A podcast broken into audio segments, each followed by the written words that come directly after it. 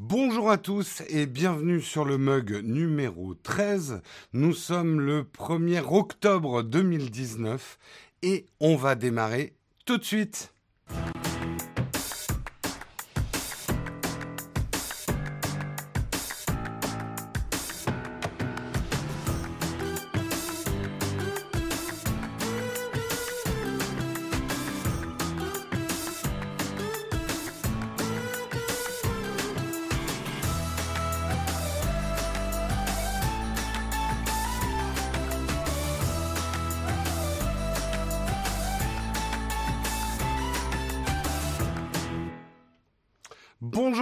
Bienvenue sur ce mug numéro 13.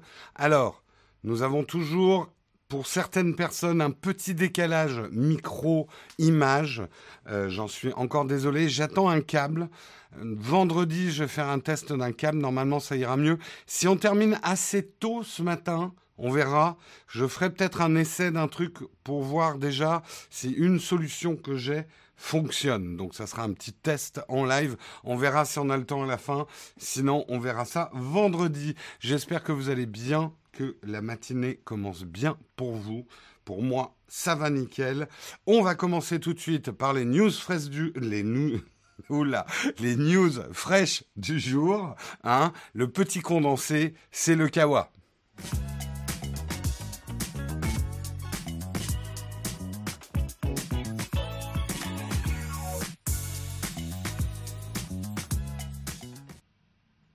Et les news du jour, torréfiées, euh, condensées pour vous. Eh ben, on va commencer tout de suite par une news qui est assez inquiétante hein, pour tous les possesseurs euh, iOS, en tout cas ceux qui ont des modèles précédents l'iPhone, euh, non, jusqu'à l'iPhone 10. C'est le Check M8 qui serait un jailbreak à vie. Alors ça c'est plutôt positif, mais en fait ça pose de gros problèmes de sécurité. Alors qu'est-ce que c'est que cette histoire? Ça fait déjà 2-3 jours que euh, on en parle. C'est une faille iOS récente qui peut théoriquement amener à un jailbreak permanent et irréversible sur des centaines de millions d'iPhone, de l'iPhone 4S à l'iPhone 10.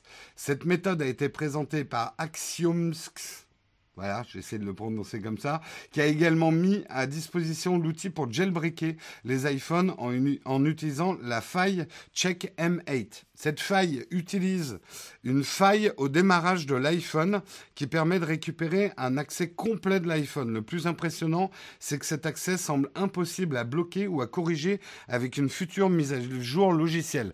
Parce qu'effectivement, c'est dans la ROM du smartphone d'iOS. C'est une faille justement type bot-ROM, appelée Secure ROM par Apple, c'est-à-dire qu'elle est exécutée dans le code initial que les périphériques iOS chargent dans la ROM lors du démarrage. Le problème de ce code, c'est qu'il reste en mode read only, lecture uniquement. Donc on ne peut pas le patcher de manière logicielle. Euh, ce code ne peut pas être écrasé ni corrigé par Apple au moyen d'une mise à jour logicielle. C'est donc une annonce particulièrement importante pour l'iPhone, surtout que la méthode a été publiée publiquement et donc accessible à tous. Alors la bonne nouvelle, entre guillemets, ça va pouvoir permettre sur tous les smartphones de l'iPhone 10 jusqu'au 4S d'avoir un jailbreak permanent et de pouvoir avoir les dernières mises à jour d'iOS tout en gardant un smartphone jailbreaké. Ça, pour certains, en tout cas, ça peut être une bonne nouvelle. Euh, pour, rappel, l'image du route sur Android, le jailbreak donne accès total à... Ah oui, euh, c'est comme d'ailleurs un routage sur Android, hein, ça permet de faire la même chose. Je, désolé, j'ai mal surligné certains trucs de l'article. Ce qui permet de télécharger des outils de personnalisation très avancés, mais, et c'est ça le mais un petit peu dangereux, qui permet d'accéder à des stores où se retrouvent toutes les apps qui ne respectent pas les règles de l'App Store. Euh, alors, il faut noter que cette faille a été corrigée depuis les processeurs type A12, donc après l'iPhone 10 de l'année dernière, ce qui signifie que les iPhone 10S, 10R, 11, 11 Pro ne devraient pas être affectés. C'est donc effectivement un problème de sécurité. Des hackers ou d'autres personnes qui ont une volonté de nuire pourraient utiliser cette vulnérabilité pour contourner la sécurité d'iOS jusqu'à pouvoir accéder au compte iCloud d'Apple. Ça, c'est très inquiétant. Alors, là où il faut raison garder quand même, pour pouvoir faire ça, euh, il faut que vous fassiez voler votre iPhone, que la personne ait accès à un ordinateur, parce qu'on ne peut pas le faire à distance. Donc on ne peut pas utiliser ce jailbreak euh, permanent à distance, mais ça peut être fait effectivement si votre iPhone a été volé. Donc un des premiers trucs à faire si votre iPhone a été volé, tout effacé à distance, hein, il y a une fonctionnalité qui permet de le faire. Euh, il peut permettre également d'installer des mouchards sur les iPhones pour voler des informations d'utilisateurs. Par contre, comme je l'ai dit, il est nécessaire de brancher l'iPhone à un PC pour exécuter cette faille, ce qui limite son accès. Donc effectivement, c'est assez, euh, assez inquiétant, euh, surtout que les moyens d'action d'Apple euh, vont être relativement limités. Est-ce qu'ils vont trouver un moyen quand même de pouvoir limiter la casse? On va voir dans les jours à venir comment Apple va réagir. Je ne crois pas, en tout cas dans l'article que j'ai, il n'y a pas eu de réaction officielle d'Apple par rapport à ça. On peut se demander, mais mon Dieu, mais c'est une catastrophe, pourquoi ça arrive? Là encore, n'oubliez pas que sur les Android, entre guillemets, c'est comme ça en permanence. On peut router un Android, hein, euh, donc euh, c'est pas. Mais c'est vrai que pour Apple, c'est une mauvaise nouvelle. On se rappelle d'ailleurs l'histoire où ils avaient bloqué complètement un iPhone et qu'ils avaient dit au gouvernement américain qu'ils ne pouvaient pas le débloquer. Ben manifestement, s'ils avaient trouvé cette faille, le gouvernement américain aurait pu euh, y accéder facilement. On peut se demander d'ailleurs si c'est pas une faille qui était connue dans certains milieux euh, et notamment cette entreprise israélienne qui avait finalement débloqué euh, cet iPhone pour le gouvernement américain contre pas mal de pépettes. après, si vous suivez nos émissions depuis longtemps, euh, des histoires comme ça, il en arrive beaucoup.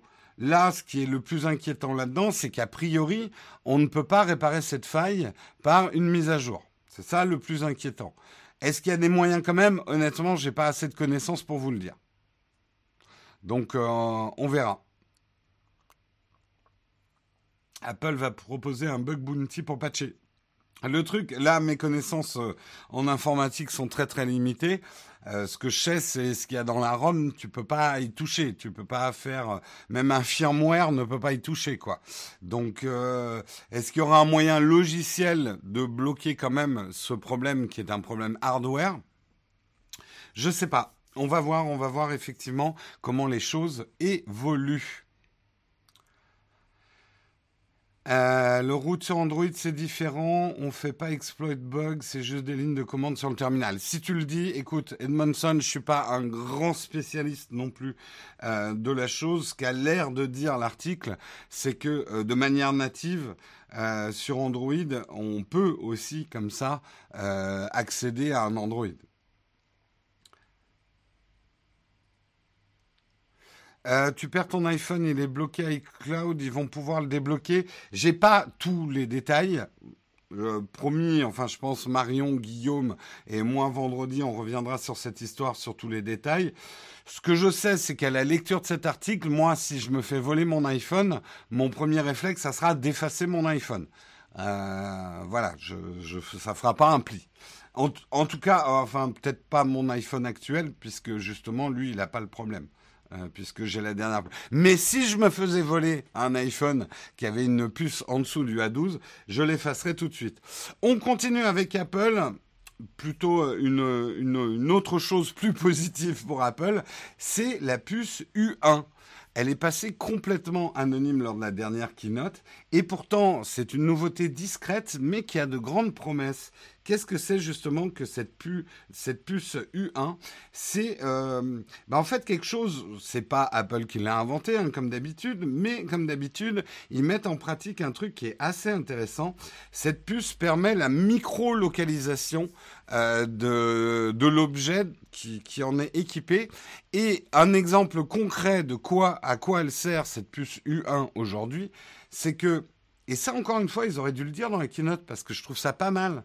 Euh, si vous orientez un objet qui a une puce U1 vers un autre objet qui a une puce U1, par exemple, l'airdrop que les, les, utilisateurs iOS connaissent bien va favoriser l'objet que vous avez en face ou le plus proche. Euh, on pourra dire ouais, mais le Bluetooth faisait déjà ça, mais là c'est vraiment au hyper précis hyper rapide.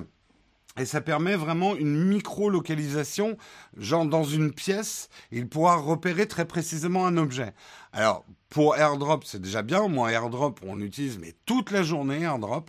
C'est vraiment un truc qui j'aurais du mal à quitter euh, l'écosystème euh, iOS en perdant l'AirDrop. Je sais qu'il y a des équivalents sur Android, mais c'est des équivalents qu'il faut que tout le monde installe. Il faut que tout le monde, euh, voilà, AirDrop. Tous ceux qui ont quelque chose dans l'écosystème Apple ont AirDrop et c'est super pratique et ça marche super bien pour faire passer un fichier, une donnée d'un device à l'autre. Alors, on pourrait se demander pourquoi Apple fait cette puce U1, à quoi elle va servir, parce que ça va pas être que pour AirDrop. Eh ben, on peut revenir effectivement à une rumeur d'une chose à laquelle on s'attendait à la keynote et qui n'est pas arrivée, c'est le fameux Apple Tag. On a beaucoup parlé effectivement qu'Apple allait lancer. Ah, je vais vous montrer pour ceux qui ne connaissent pas les tiles, parce que moi j'utilise les tiles, des objets un petit peu équivalents à ça. Je vais essayer de faire un autofocus dessus. Ça risque de pas être facile. Oh non, bon, bah, je vais le mettre à côté de mon visage. Euh, le tile, c'est donc des objets que là j'ai attachés à mes clés, mais que je pourrais mettre sur un sac. Pour les plus fins, on peut les coller sur son appareil photo, sur n'importe quel objet, et qui vont vous permettre de euh, repérer euh, de manière assez précise. Alors les tiles fonctionnent sur du Bluetooth, si je, me souviens bien. Là, ça serait donc un fonctionnement encore plus précis, une micro-localisation des objets qui vous permettrait avec l'appli localisée qu'on a sur iOS de localiser votre iPhone, localiser euh, mes clés d'appartement, localiser votre chien si vous lui avez accroché un tag, euh, localiser toutes ces choses que vous perdez. Bon, ça risque de devenir cher si vous commencez à en coller sur, toutes vos chaussettes. Mais euh, en fait, effectivement, comme nous le dit Guillaume, euh, qu'est-ce que ça veut dire U1 euh, alors attends, j'avais la définition. Effectivement, dispose de la technologie ultra wideband UWB, euh, ce qui en fait le premier smartphone avec une capacité de perception de l'espace. Conçu par Apple, la nouvelle puce U1 exploite la technologie ultra wideband pour localiser de manière précise d'autres appareils Apple équipés de la puce U1. Cela revient plus ou moins à doter l'iPhone d'un tout nouveau sens, ce qui ne manquera pas de lui ouvrir de nouvelles perspectives. Avec la puce U1 et iOS 13, lorsque vous pointez votre iPhone vers celui d'une autre personne, AirDrop donne la priorité à cet appareil pour faciliter l'échange de fichiers et ce n'est qu'un début. Tu n'as qu'une seule chaussette. Bah écoute, comme ça, tu perdras jamais la deuxième. Tu as trouvé une solution au problème universel. Pourquoi les chaussettes disparaissent? Hein, euh, c'est un problème que même les plus grands scientifiques n'ont jamais résolu. On continue, on va parler du Galaxy S11. Hein, il y en a un peu marre de parler d'Apple. Parlons des Galaxy S11. Mais vous me dites, mais Jérôme, le S11, il n'est pas sorti. Eh ben ouais, eh ben ouais, on fait des rumeurs aussi sur le mug. On va parler du Galaxy S11 qui embarquerait un spectromètre infrarouge. Alors qu'est-ce que c'est qu'un spectromètre infrarouge et à quoi ça va donc bien servir? Euh, Ça serait un nouveau capteur pratiquement inédit dans un smartphone. Vous allez voir pourquoi je dis pratiquement. Un spectromètre infrarouge. Ce dispositif optique permet de décomposer la lumière pour pour déduire la composition chimique des objets. Ce spectromètre serait placé à côté du capteur de rythme cardiaque à l'arrière, suggérant des fonctionnalités santé et de bien-être. En fait, la technologie, on la comprend très bien quand on regarde Star Trek, c'est un petit peu le truc qu'a Spock dans la main et vous le passez sur un objet et hop, vous avez la décomposition chimique de cet objet. Alors, ça va pas être aussi précis que ça, mais en fait, ça va permettre deux types d'utilisation ça pourrait permettre d'obtenir des informations nutritionnelles euh, précises sur les aliments simplement en utilisant votre smartphone. On peut également imaginer des fonctionnalités santé, par exemple la mesure de la glycémie, en tout cas du glucose contenu dans un plat. Pour les gens qui sont effectivement diabétiques, ça leur permettrait de savoir instantanément s'ils peuvent manger tel ou tel plat ou quel taux de glucose euh, serait présent dans, tel ou tel plat. Alors bien évidemment avec plus ou moins de précision, mais ça peut être une information intéressante. Euh, alors en fait, c'est pas les premiers à le faire. Il existe déjà euh, sur un smartphone qui s'appelle le Changhong H2, qui a été présenté au CES 2017, cette technologie et le Chahong H2 est déjà capable de vous dire si un fruit est suffisamment mûr avant que vous ne le goûtiez. Donc il va permettre quand vous le, c'était la démo hein, d'ailleurs. Je vais vous montrer la démo sans le son, hein, mais je vais vous montrer la démo. Euh, qui a eu lieu donc au CES, où on les voit placer ce smartphone euh, à côté d'une pomme. Je vais peut-être essayer d'avancer un petit peu. Euh, j'avance. Alors c'est très très mal filmé, hein, comme d'habitude dans les salons. En plus, ce smartphone est tout crade. Il y a des pleins de gras sur les capteurs. C'est un bonheur. Mais je peux vous dire que filmer des smartphones dans un salon, c'est que du bonheur. Hein, pour l'avoir pratiqué, j'aimais pas ça. Et voilà, vous l'approchez d'un fruit et ça vous permet de savoir si le fruit est mûr ou pas. Euh, donc, est-ce que c'est la fin de nos méthodes de grand-mère pour choisir impeccablement son melon? Eh ben, on le saura. En tout cas, c'est une rumeur que le S11 embarque à ça. Ça serait cool. Moi, je trouve que ça serait vraiment bien euh, qu'on puisse faire une analyse Bien évidemment, elle ne sera pas précise, précise, mais si en la pointant sur un aliment ou un plat, je puisse savoir grosso merdo la composition ou, euh, ou voilà ou des préventions, euh, effectivement qu'un plat contient trop de sucre ou ce genre de choses, ça pourrait être intéressant. Et puis imaginez nos tests de smartphone sur YouTube. On va pouvoir acheter plein de bouffe pour pouvoir tester notre capteur à infrarouge Moi, je dis oui, mettons des capteurs à infrarouge pour, nourrir les testeurs sur YouTube. Hein Une très très bonne idée. Très très bonne idée. Ah là là. Euh, qu'est-ce que. Euh, ça parle de mon objectif. Oui, c'est un 35 mm. La map de bien au-delà des objectifs hybrides de courte focale, une map proche. Oh là, ça parle photo technique hein, dans la chatroom. Hein c'est à fond, à fond, et on continue. On va parler de Spotify et des podcasts, puisque Spotify, pour fêter la journée internationale du podcast, je ne sais pas quand c'était, mais je crois que c'était il n'y a pas longtemps, Spotify permet à ses utilisateurs d'ajouter des podcasts au sein de la liste de lecture. Il sera donc possible d'obtenir un mix de chansons et d'émissions, ou encore de créer une playlist ne contenant que les derniers épisodes de vos podcasts favoris les uns à la suite des autres. Donc vous allez pouvoir mettre des mugs les uns après les autres. Alors justement, ça me permet de communiquer un petit peu là-dessus. Euh, vous avez été beaucoup à me faire des retours qu'il y avait deux flux RSS, notamment dans Apple Podcast. Alors il y en a un, et j'ai marqué dessus, c'est l'officiel, et il y en a un autre, je sais pas qui l'a fait, mais quelqu'un, alors peut-être, je ne pense pas qu'il l'ait fait euh, de manière hostile, mais quelqu'un a créé effectivement un flux de podcast qu'il a mis d'ailleurs sur Encore, qui est un service euh, de, de, podcast. Euh, vous le reconnaîtrez assez facilement, il a un visuel avec une typo assez mochouille, hein, je dois le dire, et un mug posé sur une table, c'est pas du tout un visuel que j'ai approuvé. Nous, l'officiel, il y a le logo Nowtech et normalement le logo, le mug, euh, devrait arriver dessus. On, a nourri le flux RSS avec. J'ai fait un tweet hier, si vous voulez exactement euh, les coordonnées euh, de, de ce podcast, en tout cas sur Apple Podcast. Pour Spotify, je crois que c'est le non officiel qui est sur Spotify. il faut que je démêle tout ça. Je vais aller voir sur Spotify et proposer le flux officiel. Après, dans l'absolu, si vous écoutez le non officiel, c'est pas très grave pour l'instant. Parce que de toute façon, il n'y a pas de pub sur les podcasts directement. Donc le mec euh, qui a fait ce flux-là ne nous pique pas d'argent et finalement, il fait plus de gens qui euh, nous écoutent. Euh, mais voilà, ça m'a permis de faire effectivement une petite mise au point. quand tu apprends que tu commences à 9h au lieu de 8h, puis là tu vois Naotech en live, faut que je fasse ça plus souvent en fait. Très bonne initiative. Donc voilà, mais euh, encore une fois, hein, si une personne a fait ça parce qu'il trouvait que notre flux était pas facile à trouver et tout ça, je n'en veux pas du tout. Hein. C'est juste que là, j'essaye de mettre de l'ordre dans les, dans les flux audio. Donc j'ai mis officiel sur le flux euh, audio.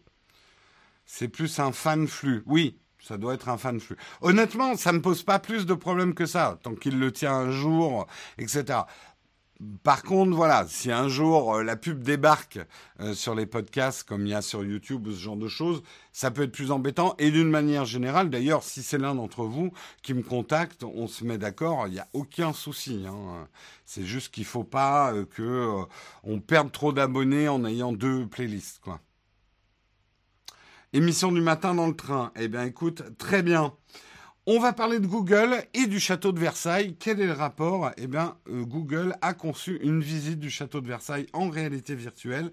Si vous avez un casque de réalité virtuelle, vous allez pouvoir faire autre chose que du jeu vidéo. Vous allez pouvoir visiter 24 pièces, 36 000 mètres carrés de Versailles qui ont été photographiés de manière hyper précise avec euh, une technologie qui s'appelle la photogrammétrie la photogrammétrie, euh, qui permet effectivement de donner une image 3D à partir de photos.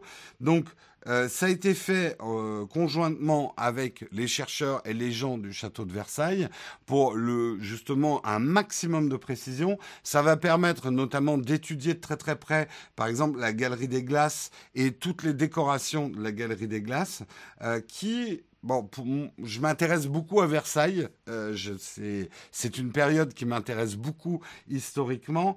Et au-delà d'admirer les œuvres de l'époque, euh, il y a énormément de choses à apprendre, euh, notamment les plafonds de, de la Galerie des Glaces, vous apprendront beaucoup sur le contexte économique, politique de l'époque. Pourquoi Louis XIV a construit Versailles? C'est un motif politique, hein, essentiellement.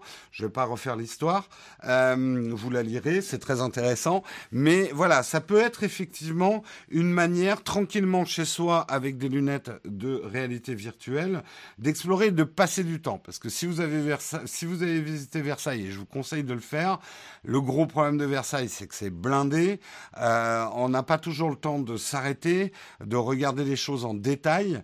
Euh, donc pour moi, la VR ne remplacera pas une visite en, vrai de Versailles.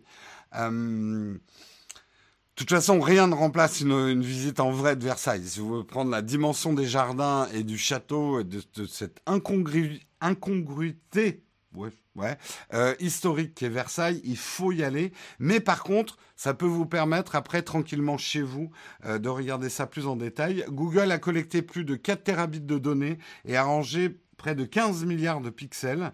Euh, je vais vous montrer un petit peu la, la, démo, si j'arrive à l'afficher en pas trop petit, pour vous donner éventuellement envie de pouvoir visiter ça en VR.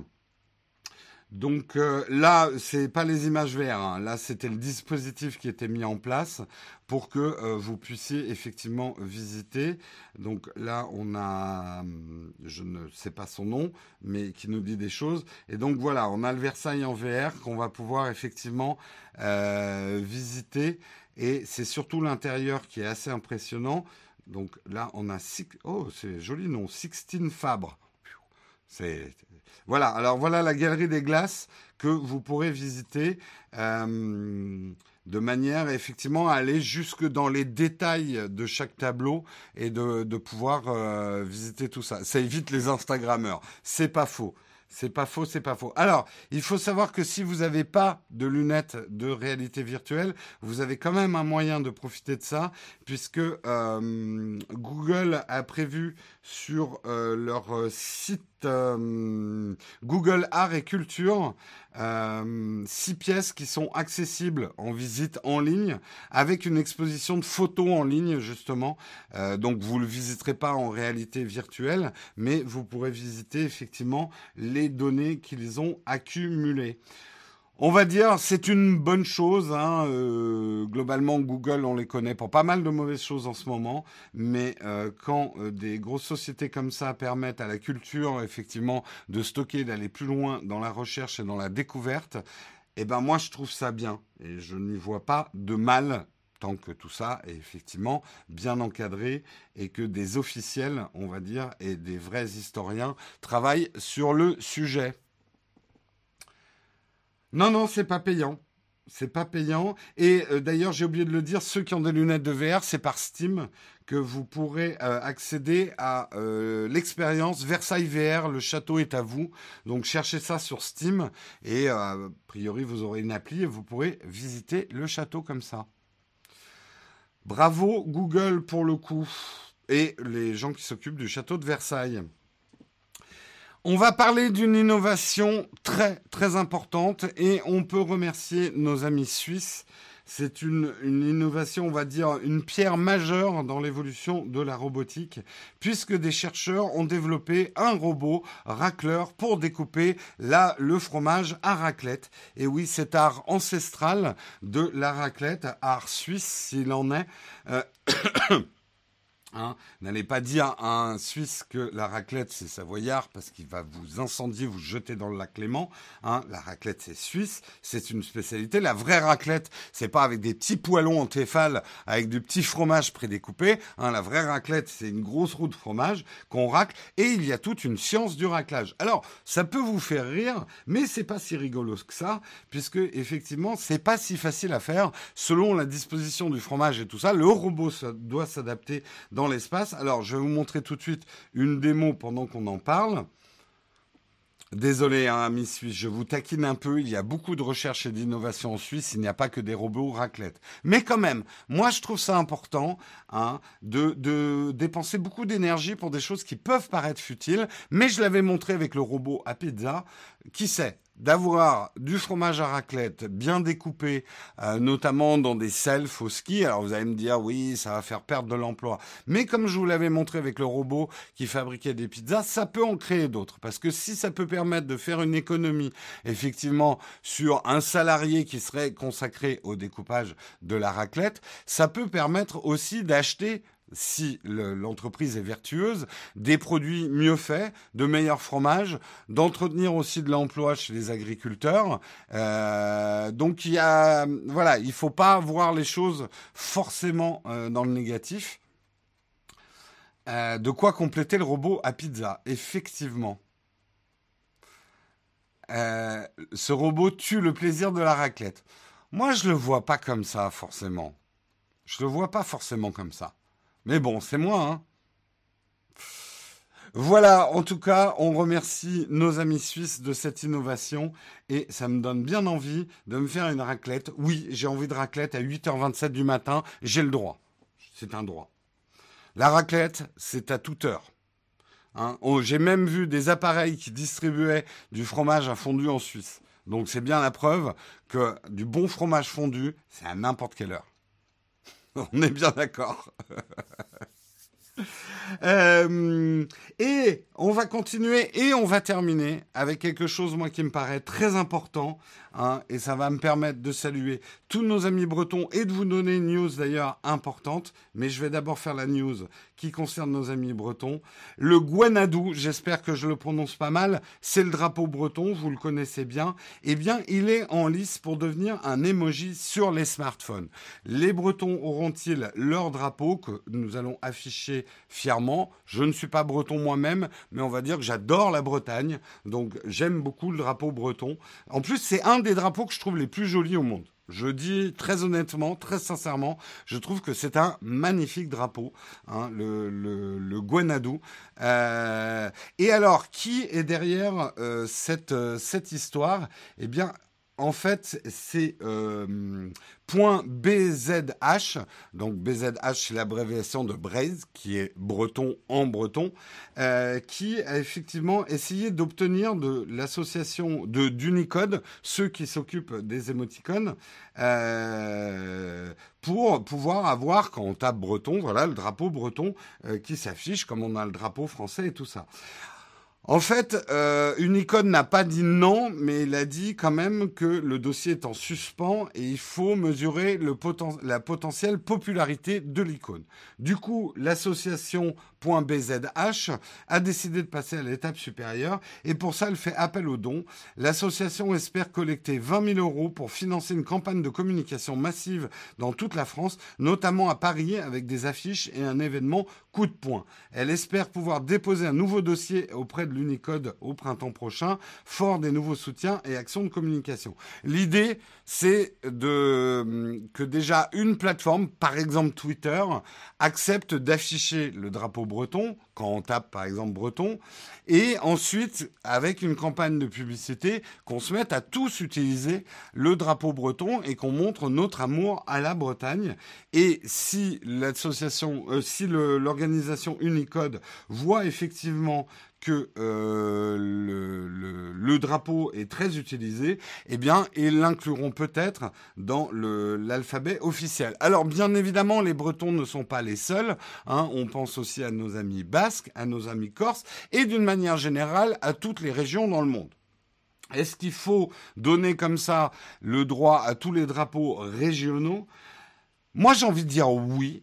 Euh, après, je suis d'accord qu'aujourd'hui, les émoticônes, il y en a beaucoup et qu'il va falloir, parce que ça fait plus de 5000 drapeaux hein, régionaux. Globalement, il y a 5000 drapeaux régionaux euh, qu'on pourrait mettre. Il faudrait trouver un moyen que ça soit un petit peu moins de bazar et d'utiliser effectivement les émojis de manière plus facile. Euh, J'en ai justement mangé une. Il y en a qui sont encore bloqués sur la raclette. Euh, tout le monde va vouloir son drapeau. Après, ça va être le bazar. Et oui, après, c'est les villes, c'est les quartiers. Et pourquoi pas un drapeau Nautech euh, où? Non, j'ai pas de drapeau Nautech. Tiens, il faudrait que j'en fasse un.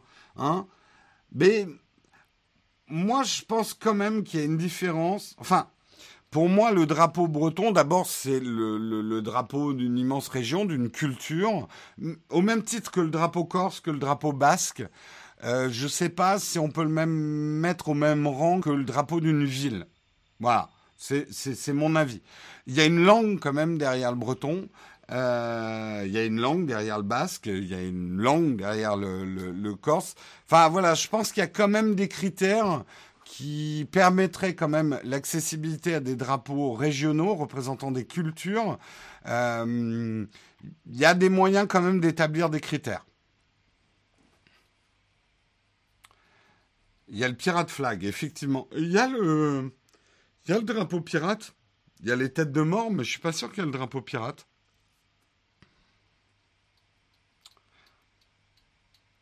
Flag Braise, bon bah voilà, sur le Slack pour les contributeurs, nous avons déjà le drapeau breton, nous sommes en avance. Moi, en tout cas, c'est un projet que je soutiendrai et l'info que je voulais vous donner en cette fin de Kawa, et justement, je parle de Bretagne. Alors, en fait, on va pas exactement en Bretagne, mais ne le dites pas à Hugo.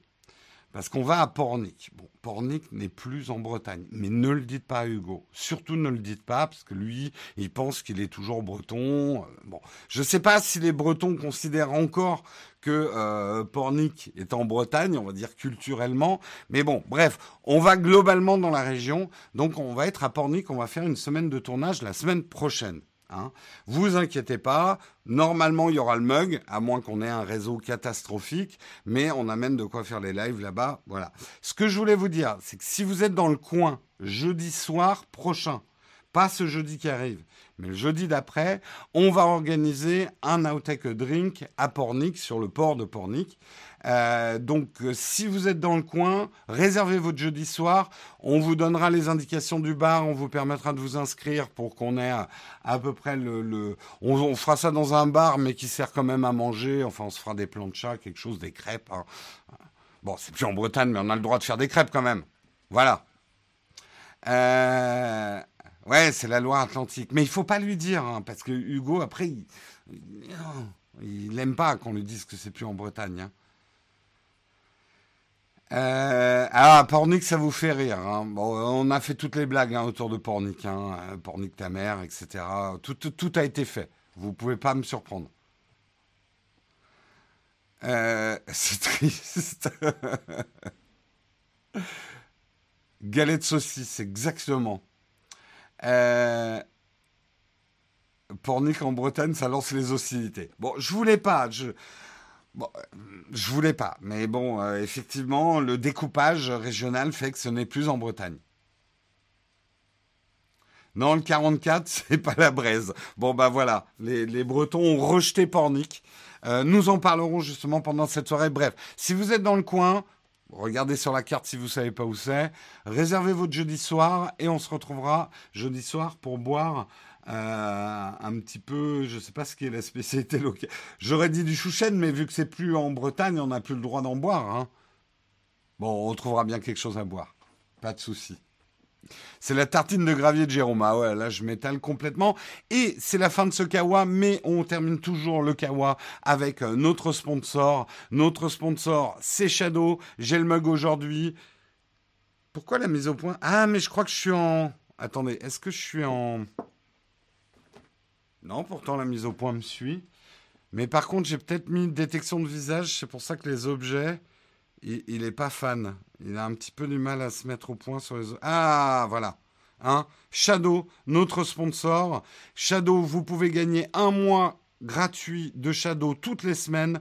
Pour jouer, c'est relativement simple. Il vous suffit de suivre le Twitter de Shadow. C'est Shadow underscore France et de faire un tweet dans lequel vous mettez hashtag le mug Nowtech, hashtag ShadowPC et vous nous dites pourquoi vous voulez gagner un Shadow PC, pour jouer à quel jeu ou pour utiliser quelle application.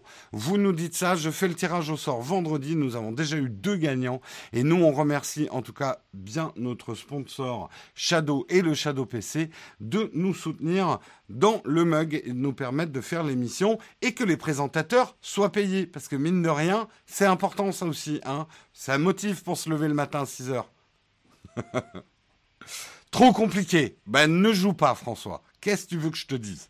On changera les mécanismes euh, pour les gens qui trouvent ça trop compliqué. en tout cas, euh, le Night Boot commandé par Samuel vous explique exactement comment faire. Euh, voilà, c'est la fin du kawa. On va passer à la tartine. On va avoir un débat ensemble. Nous allons parler d'Amazon. Est-ce que Amazon est devenu trop grand? Est-ce qu'Amazon est un ogre? Est-ce qu'il faut boycotter Amazon? Et c'est tout de suite dans la tartine de Jérôme.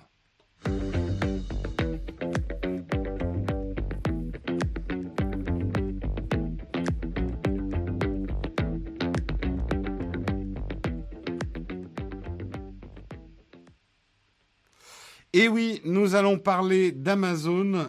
En fait, je voulais parler avec vous et notamment avec la chatroom par rapport à un article euh, qui était dans Ouzbek Erika que j'ai trouvé assez intéressant. Comment Amazon est devenu un ogre euh, qui euh, parle effectivement du livre Le Monde selon Amazon, que certains ont peut-être lu du, journaliste Benoît euh, Berthelot, qui décrypte un modèle qui a fait le succès de la boutique à tout vendre de Jeff Bezos, une occasion de plus de comprendre toutes les ambitions d'Amazon qui sont hégémoniques et participent à la réécriture des règles du jeu capitaliste. Effectivement, ça nous rappelle pas mal de choses. C'est un bon rappel sur ce qu'est Amazon, ce qui est devenu Amazon et même les origines d'Amazon. On peut avoir une vision un petit peu euh, poétique, effectivement, euh, des débuts d'Amazon, puisque ça a commencé dans les années 1990. D'ailleurs, ce, qu'on a, ce que j'ai appris dans l'article, d'autres noms qui étaient envisagés par Amazon, c'était euh, Cadabra, comme Abracadabra, ou Rentless. Rentless qui veut dire sans pitié. Vous verrez que c'est pas ça. Ça a commencé avec les livres. Alors, est-ce que Jeff Bezos était un amoureux des livres? Pas exactement. Jeff Bezos, c'est quand même un mec qui est déjà né dans le monde de la finance. Euh, il a fait des études dans le monde de la finance. Il est diplômé de Princeton, employé par un fonds spéculatif du Wall Street.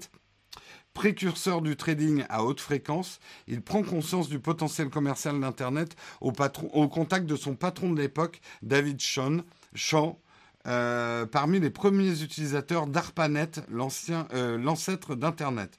C'est ni un geek, ni un codeur de génie, encore moins de ceux qui ont adhéré à l'utopie d'un monde réseau. Il fait, disons-le, partie de l'élite du monde des affaires. Donc Jeff Bezos n'a pas lancé Amazon parce qu'il adorait les livres et qu'il voulait les rendre accessibles à tout le monde. Il les a lancés parce que c'était un produit facile à distribuer et il avait déjà une idée en tête. On fait une avancée très très rapide à aujourd'hui et aujourd'hui Amazon est devenu de plus en plus incontournable. Regardez dans nos usages et là je me tournerai effectivement vers la chatroom. Est-ce que vous avez trop d'Amazon dans votre vie? Moi je sais que c'est maladif chez moi, c'est tellement pratique. Je le dis, avant l'émission, je vous donne un exemple. Avant l'émission, Justement, j'ai dû commander deux câbles pour améliorer le live et qu'on arrête d'avoir une désynchronisation euh, du micro. Euh, ben, en deux clics, c'était fait sur Amazon. Je vais les recevoir demain à ma porte. C'est pas bien dans l'absolu. Je sais que. Enfin, c'est pas bien. C'est compliqué. Amazon, je pense qu'il y a une partie, c'est un progrès du commerce. Ça a bougé les lignes du commerce. Ça a tué des petits commerces de proximité, mais d'autres, ça les a fait bouger. Ça a rendu aussi accessible à des petits commerces des plateformes mondiales de distribution. Après, la marge qui est prise sur eux, elle est importante. Bref, aujourd'hui, la question, c'est que est-ce qu'Amazon est devenu trop gros, trop proéminent, trop inévitable? Est-ce qu'il faut casser Amazon? Est-ce qu'il faut le casser en petits bouts pour rétablir la concurrence? Aujourd'hui, il n'y a qu'à voir. Euh, il y en a beaucoup qui m'ont dit, mais pourquoi, par exemple, tes liens d'affiliation, tu les mets pas chez des e-commerçants français? Mais il faut voir à quel point la gestion des liens d'affiliation est catastrophique. Chez tous les autres, ils savent pas faire. Il n'y a qu'Amazon qui a trouvé un moyen simple et tellement plus rémunérateur pour nous d'utiliser les liens d'affiliation. Je vous le dis tout de go, hein. si je me mets à utiliser des liens d'affiliation d'un autre e-commerçant qu'Amazon, je perds à peu près 70% de mon chiffre d'affaires sur les liens d'affiliation. C'est aussi simple que ça. Donc c'est difficile quand même de se dire ça. Non, Amazon c'est le futur, nous dit Gilles. Il y a de la place pour tout le monde. Hein, quand même, Amazon, et il faut pas oublier qu'Amazon, c'est pas que la distribution, il est devenu tellement proéminent aussi au niveau euh, d'Internet, euh, du stockage, des serveurs, c'est quand même fou, quoi. Ça permet d'avoir des choses qu'on ne trouve pas dans une petite ville, sans parler de la Kindle. Ça, c'est tout à fait vrai. On a, on a bien beau dans les villes de dire oh, Amazon, les petits commerces. Moi, en plus, c'est pas vrai. Depuis qu'il y a Amazon, et depuis que je me fais livrer, on va dire, les courses alimentaires, euh, genre euh, PQ, le lait, tous ces trucs-là qu'on n'a pas besoin de choisir, eh bien, ça me permet d'aller un petit peu plus dans les petits commerces, boulangeries, euh, boucheries, et, et voilà. Donc, c'est pas aussi simple que ça. Je commande à la Fnac, livré le lendemain. La Fnac a fait de gros progrès, mais justement, est-ce que ça n'a pas eu du bon? La Fnac, souvenez-vous du site internet au début. La cata c'était. Et même il n'y a pas si longtemps. Le vrai problème, c'est qu'ils sont aujourd'hui. C'est très compliqué de trouver certains produits ailleurs que sur Amazon. C'est pas faux aussi. Euh, les courses alimentaires, le PQ, bah oui, je mange du. Ah, il faut.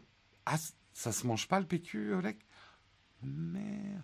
Pourtant, c'est bon, hein. Surtout le. Moi, j'appelle ça le millefeuille. Je fais un millefeuille, en fait, avec du PQ. C'est extrêmement bon.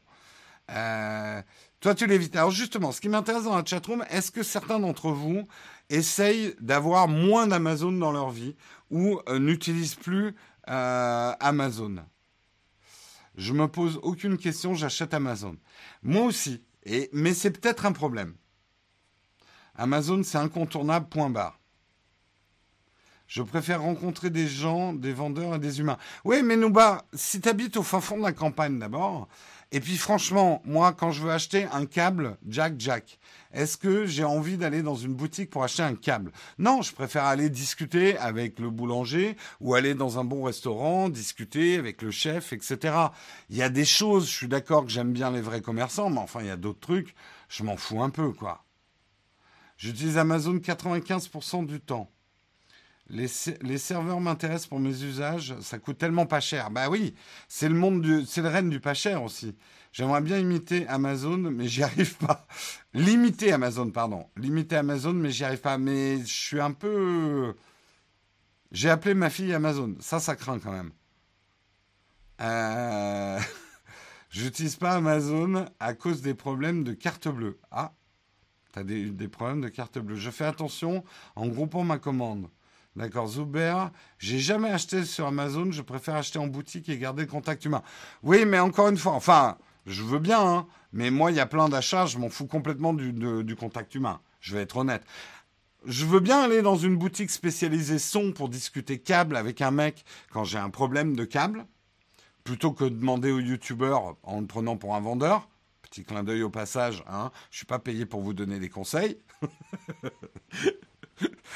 Euh, mais je le fais toujours avec plaisir. Euh, mais j'aime bien rencontrer des vendeurs spécialistes. Mais franchement, moi, rencontrer, je vais pas être méchant, mais rencontrer un vendeur de la Fnac pour euh, lui acheter un câble, ça me pète les couilles, hein, je vais être honnête. Hein.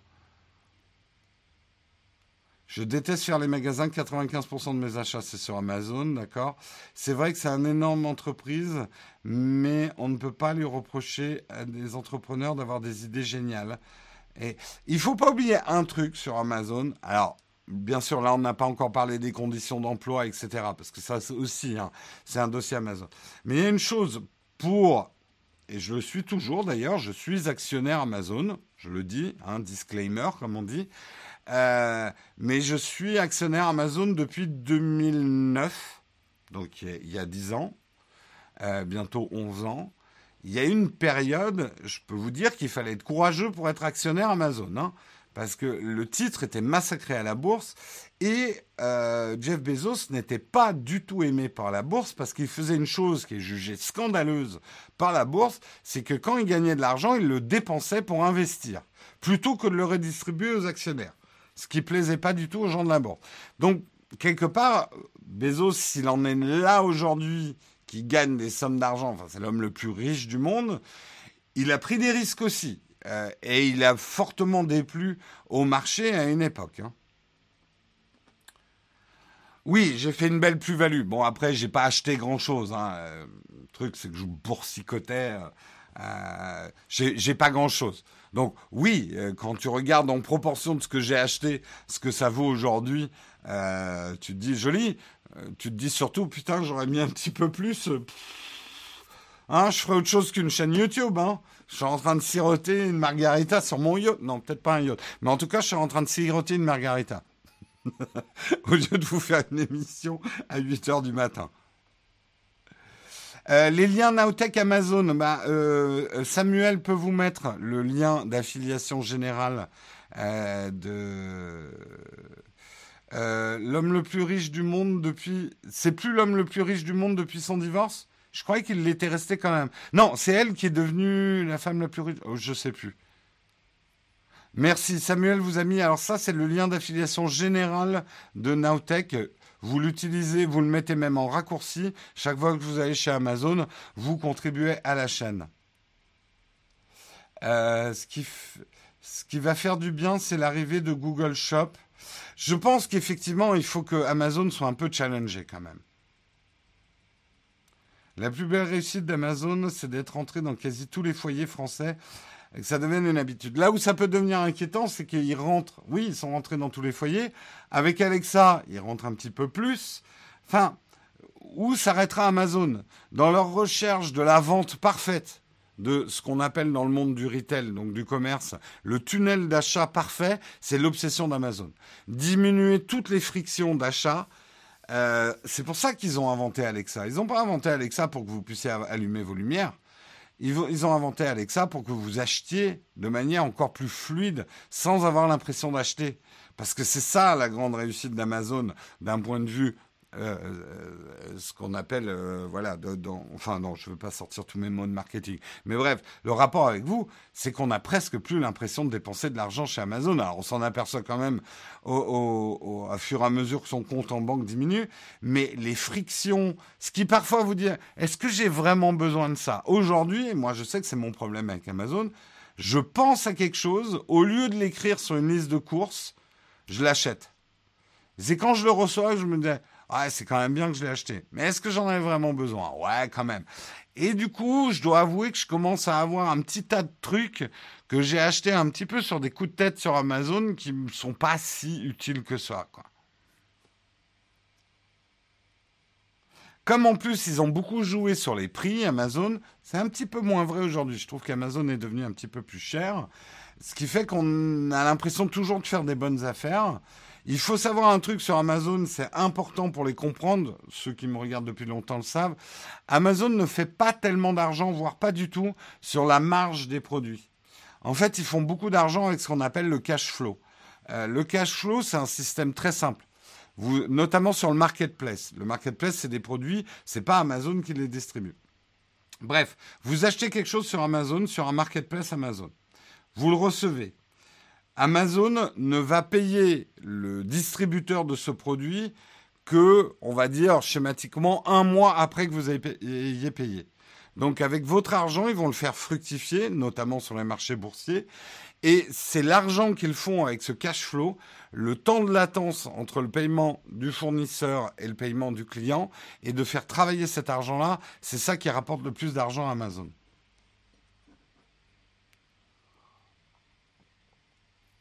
Peut-être faire des listes et acheter après réflexion plutôt que d'acheter direct. Tu as raison, Tofu, tu as la voix de la sagesse. Mais effectivement, je, vais essayer de commencer une cure de décontamination Amazon. Ça ne veut pas dire que je vais boycotter Amazon, parce que je trouve que euh, je suis partagé sur Amazon. Je trouve qu'il y a des excès, euh, mais je trouve quand même qu'ils ont fait un bon boulot et on ne peut pas cracher quand même. Après, je connais les problèmes de défiscalisation euh, forcenée de, ces boîtes-là. Je connais les problèmes d'emploi qu'il va falloir effectivement checker de très très près, de conditions de travail, etc. Je suis pas naïf. Euh, je veux pas être jusqu'au boutiste ni dans un sens ni dans l'autre en fait.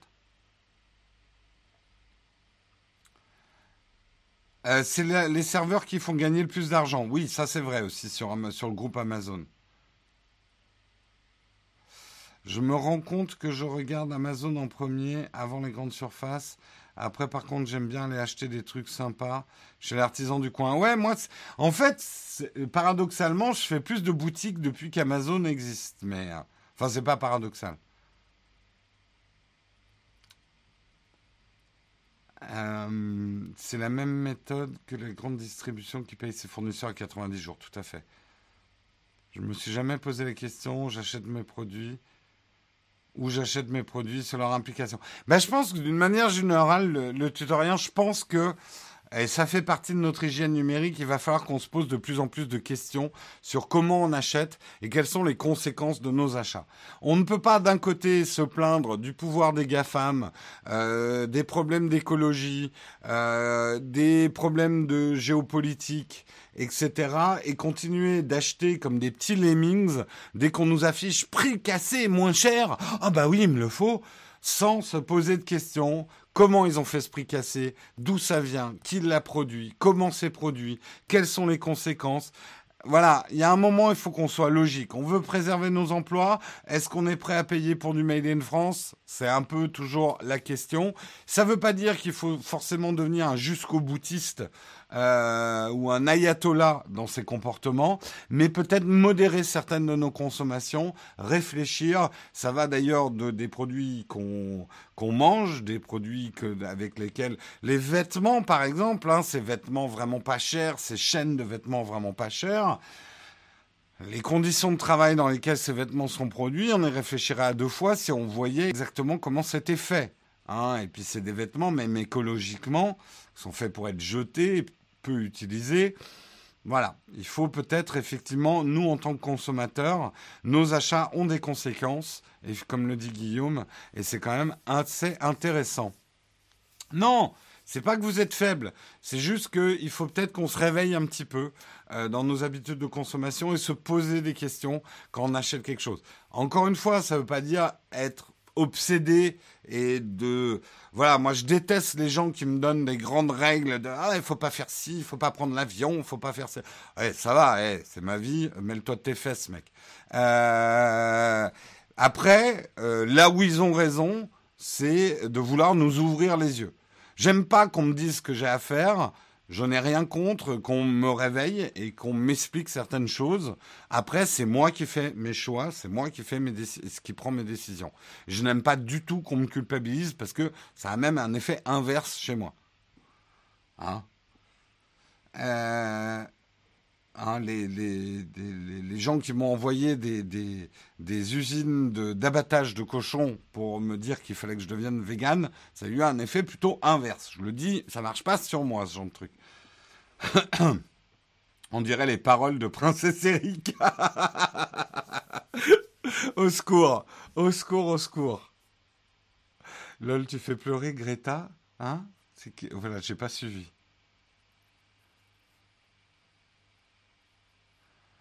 Euh, j'adore comment je fais du bruit sur le live.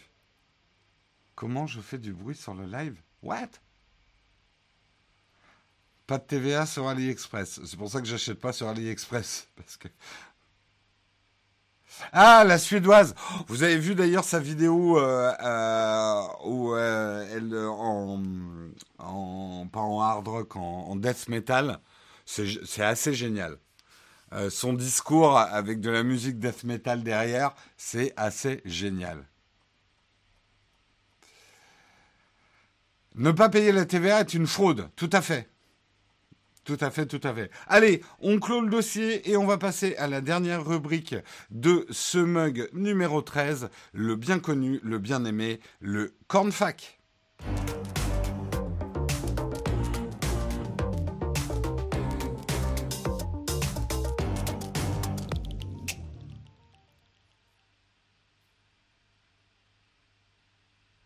Le cornfac, le fameux moment où vous pouvez, me poser des questions. C'est quoi cette bouteille de lait, Jérôme?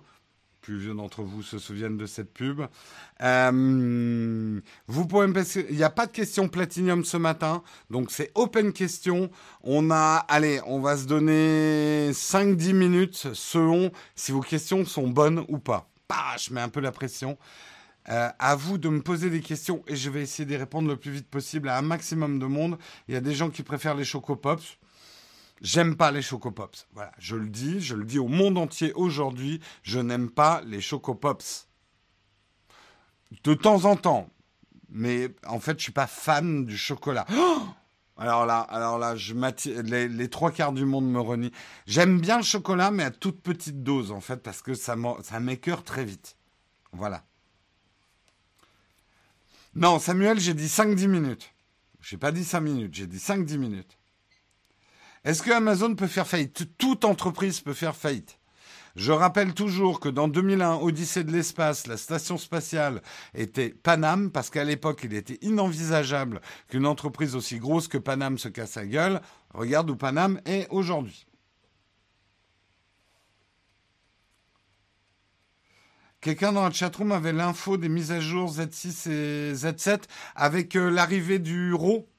Euh, c'est aujourd'hui? J'ai pas, j'ai pas eu l'info, mais je vous en parlerai. Vous inquiétez pas. On va bientôt vous parler de Nikon. Amazon peut être ubérisé par AliExpress, Alibaba. Tout peut arriver. Trois ans plus tard, le GH5 surpasse encore le marché du micro 4 tiers euh, pour la vidéo, oui. Pour la photo, Olympus, c'est très bien en micro 4 tiers, mais j'ai envie de dire pour la vidéo, oui. Alors, pour la vidéo de fiction, la Blackmagic 4K, qui est aussi en micro 4 tiers, est vraiment pas mal aussi, mais il faut quand même... Euh, c'est pas facile à utiliser, hein, quand même, une, Blackmagic. Hein. C'est quoi Panam? Panam, c'est le, le, le nom en argot de Paris. Euh, après environ une semaine, l'iPhone 11 Pro est-il bien? En tout cas, si tu aimes la photo, la vidéo, oui. Bah, je le dis. Après, oui, globalement, c'est un bon iPhone. Il n'y a pas d'innovation majeure sur, on va dire, la partie hors photo et vidéo. Par contre, la partie photo-vidéo, c'est waouh. Oh, ils ont fait pas mal. Tiens, je vais vous teaser un truc en attendant la prochaine question. Ah J'en dis pas plus. Euh, c'est en test, c'est arrivé hier. Non, je suis pas fan de chocolat, mais merci pour ton super chat, Pascal. Oh, les beurres de cacahuètes, Pops. Tu crois pas si bien dire, il y a des céréales avec du beurre de cacahuètes que je trouve qu'aux États-Unis que j'adore. C'est dégueulasse pour moi, mais c'est. J'adore. Euh... tu peux expliquer un petit peu ton histoire de câble censé corriger le lag, s'il te plaît? Écoute, c'est très simple, c'est qu'aujourd'hui, le micro, c'est une carte son, euh, la Scarlett quelque chose, qui est reliée à l'ordinateur. Et l'image, c'est donc le Nikon Z6 avec un objectif 35 mm qui est relié euh, en HDMI à une carte Elgato qui donne l'image. Euh, D'après toutes les recherches que j'ai faites, etc., j'ai un lag d'image. Le problème, c'est que ce lag d'image par rapport au son n'est pas forcément constant. En tout cas, il n'est pas constant entre le live et le replay. Donc, si je mets un délai au micro, là, en fait, il y a un délai hein, de 26 millisecondes. Euh, j'ai mis un délai au micro, mais ce délai est variable entre les gens qui regardent le live et les gens qui ont le replay. La seule solution que j'ai que j'ai ah tiens d'ailleurs on pourrait peut-être faire un petit test tout à l'heure, c'est euh, que j'arrive à relier ma carte son directement au Nikon. J'ai besoin de ma carte son pour pouvoir vous régler des choses si ça se passe mal au niveau son. Si je branchais direct le micro à la caméra, d'abord, on peut le dire, hein, Nikon n'a pas les meilleurs préampes euh, du monde et j'aurais aucun contrôle sur le son, ce qui est inadmissible pour moi. Donc il me manque un câble pour pouvoir relier en fait ma Scarlett au Nikon et pouvoir faire un test comme ça. Alors justement, je vais faire, euh, on va continuer à prendre les questions, mais je vais faire un petit test. Alors, je préfère prévenir que guérir. Normalement, ça devrait pas être trop fort. Je vais changer de micro et on va voir si ça a une amélioration. Alors, la qualité du micro va être moins bonne. Attendez, j'allume un truc ici. En fait, j'ai branché euh, mon Wireless Go. Il est où le micro là-dessus? J'ai branché mon Wireless Go directement sur la caméra et je vais switcher de micro et on va voir si j'arrive à avoir une image et un son euh, calé. Merci pour ton super chat, Pascal. Tu peux montrer la différence de gabarit entre le Galaxy Fold et l'iPhone. Je vais le faire tout de suite. On va juste switcher de micro. Si vous êtes au casque, peut-être éloigné. Si jamais ça fait un pop ou un truc, je préfère prévenir. Alors, je change de micro.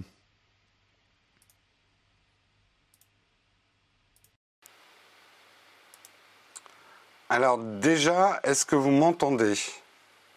Euh, Je ne vais pas parler trop fort, j'ai l'impression qu'il est un petit peu trop fort, mais est-ce que vous m'entendez? Oui, oui, oui, vous m'entendez. Alors le son a dû changer. Non, non, mais la qualité, on s'en fout. Je veux juste, il y a du souffle, d'accord, il y a de la neige. Oula, c'est une catastrophe, d'accord. Ok, bon, je vais arrêter tout de suite le test, le son est pourri, la qualité est pas bonne. Ok, ok, ok, ok. on va arrêter ça. Je remets l'autre micro.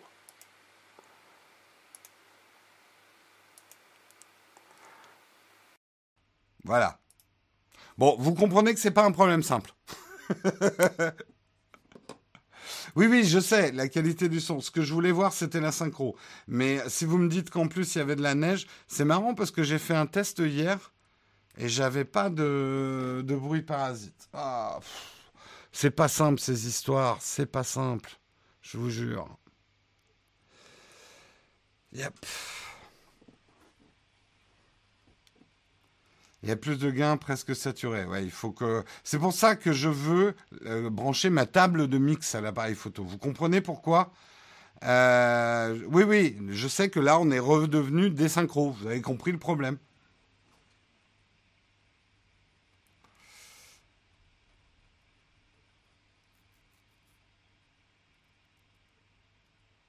Ouais, ouais. Non, non, mais euh, encore une fois, l'idée n'était pas d'utiliser ce micro. Il n'aura pas une qualité suffisante pour faire le mug. L'idée, c'était de voir la synchro. Pour, quand j'aurai le câble, brancher le micro que vous entendez en ce moment sur la caméra, avec ma mixette pour pouvoir éviter les problèmes de souffle, et qu'on retrouve une synchronisation parfaite entre l'image et le son. Voilà.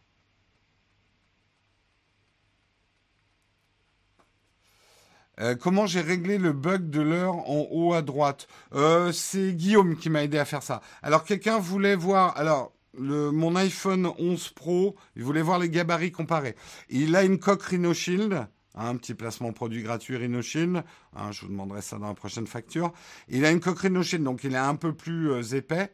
Et je mets à côté le Galaxy Fold. Voilà, comme ça, vous avez. C'est pas le, max, hein, ça. Donc vous avez un petit peu le ratio. Si j'ouvre le Fold,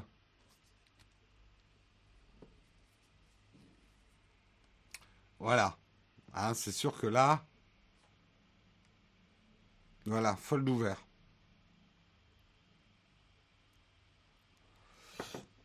Le fold, non, oui, non, t'as pas du tout de gain de place. Surtout quand même, euh, vous avez euh, l'épaisseur d'un double smartphone et vous avez le poids un peu d'un double smartphone. Mais vous verrez justement ce que j'ai à dire sur le Fold.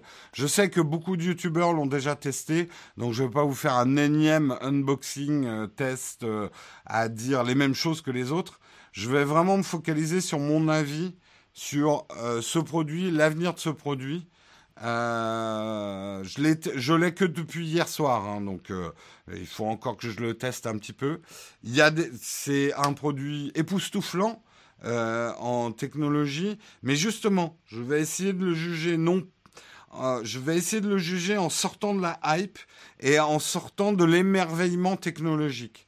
Et vraiment de me dire, est-ce que vraiment j'utiliserai ça? Ça va être un petit peu la question.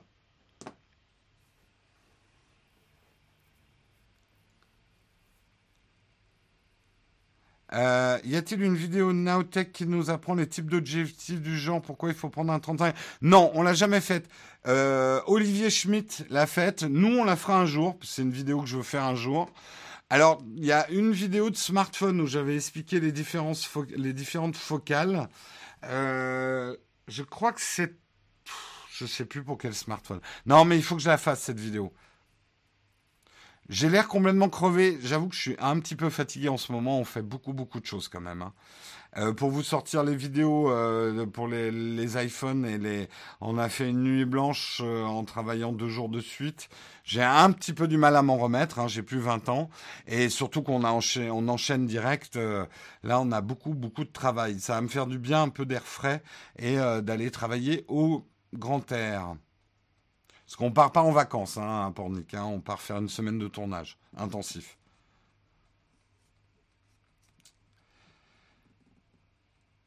Euh, ne va pas trop près de ton objectif. Oleg Impact, tu as raison. Map minimum. Me fait-on un repère? Ah oui, vous voulez dire que quand je suis trop trop près, c'est flou? Ah non, c'est pas flou. Non, mais effectivement, il y a la distance de mise au point. Elle est à peu près là. Voilà pour le pour l'objectif M35.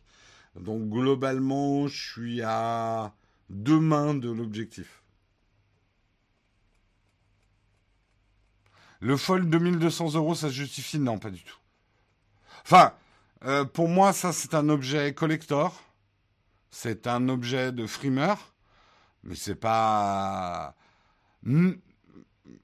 si j'avais 2200 euros, j'achèterais pas ça personnellement. Hein, euh, pas aujourd'hui. Euh, non, non. Et ça les vaut pas. Je veux dire, il n'y a pas de métaux précieux. Ce truc-là, en valeur technologique, ne vaudra plus rien dans pas longtemps. En valeur collector, peut-être. Et encore, mais c'est un pari quand même, le côté collector. Hein. Est-ce que ça vaudra plus d'argent plus tard? Euh, Voilà. Euh, ça fait quoi d'utiliser un appareil avec un autofocus un peu moins foireux? Écoute, pour un live, c'est top. Alors ça, il n'y a pas de problème. Euh, pour un live, c'est top. Tu sais, l'époque où je travaillais seul, j'avais besoin d'autofocus. En fait, ça dépend si tu un caméraman ou pas. Euh, avec Karina et Hugo, j'ai absolument pas besoin d'autofocus dans mes prods. après, quand je travaille seul, oui. Euh, donc je suis content aujourd'hui d'avoir des appareils qui ont les performances du GH5, qui font des choses comme la 4K60 et ce genre de choses dont j'ai besoin dans ma prod, et d'avoir aussi le Z6 qui est un full frame, donc très belle image, qui me permet d'avoir un autofocus, de vous faire des lives de cette qualité vidéo là. Je réponds d'ailleurs à tous ceux qui me disent mais t'as qu'à passer à la webcam pour plus avoir des problèmes de désynchronisation. Je suis désolé, j'ai tendance à persister un petit peu. Euh, oui, parfois le progrès, ben, c'est un peu chaotique et ça marche pas du premier coup, mais je tiens à avoir ce type d'image. Euh, c'est peut-être con, hein, certains d'entre vous, ça leur fait ni chaud ni froid. Moi, ça me fait quelque chose. Ça me fait quelque chose d'avoir une belle image euh, pour mes lives du matin. Et c'est pour ça que je me donne de la peine, même si ça marche pas parfaitement. Euh, tu utilises le Z6 dans les prods Oui, on a écrit d'ailleurs Zuber dans les dernières vidéos. C'est très fin, hein, c'est très léger, mais on vous le dira d'ailleurs dans une vidéo dans laquelle on vous expliquera pourquoi on passe au Z6, pourquoi on passe à Nikon. Euh, on vous expliquera que dans nos vidéos, il y a un marquage très discret euh, de, alors pas tous les plans, mais de la plupart des plans qu'on a tournés au Z6. Il y a du rap ce matin, oui, je suis un petit peu trop long. Euh, Samuel, je le vois même plus, il est en PLS, il a abandonné, il a jeté son clavier, il a abandonné. Il est, ça devient n'importe quoi, c'est fin de mug. Je vais arrêter là. Vous retrouverez Marion demain N'oubliez pas le mug de Marion, il y a la tartine de Marion. Elle va vous parler de tout ce qu'il y a de bon dans le streaming, que ce soit en musique, que ce soit en série. Hein, ça, c'est la tartine de, Marion. Et jeudi, vous allez retrouver Guillaume dans la tartine de Guillaume. Guillaume est un, savant expert de tout ce qui est logiciel libre. Et euh, il a fait d'ailleurs un très beau mug la dernière fois, une très belle tartine en expliquant tous les logiciels qu'il utilisait pour se débarrasser un petit peu de Google. Donc si ces sujets-là euh, vous intéresse, n'oubliez pas de suivre Guillaume le jeudi. Et moi, je vous retrouve vendredi sur la chaîne principale pour le mug spécial du vendredi. Je pense pas qu'on aura d'invité ce vendredi, mais je vous trouverai quelque chose à faire dans ma tartine, ou en tout cas dans ma rubrique. Le mug du vendredi, c'est toujours quelque chose d'un petit peu spécial. Je vous souhaite une excellente journée à tous. Et moi, je vous dis à vendredi, et vous retrouvez Marion demain. Ciao tout le monde, bye bye.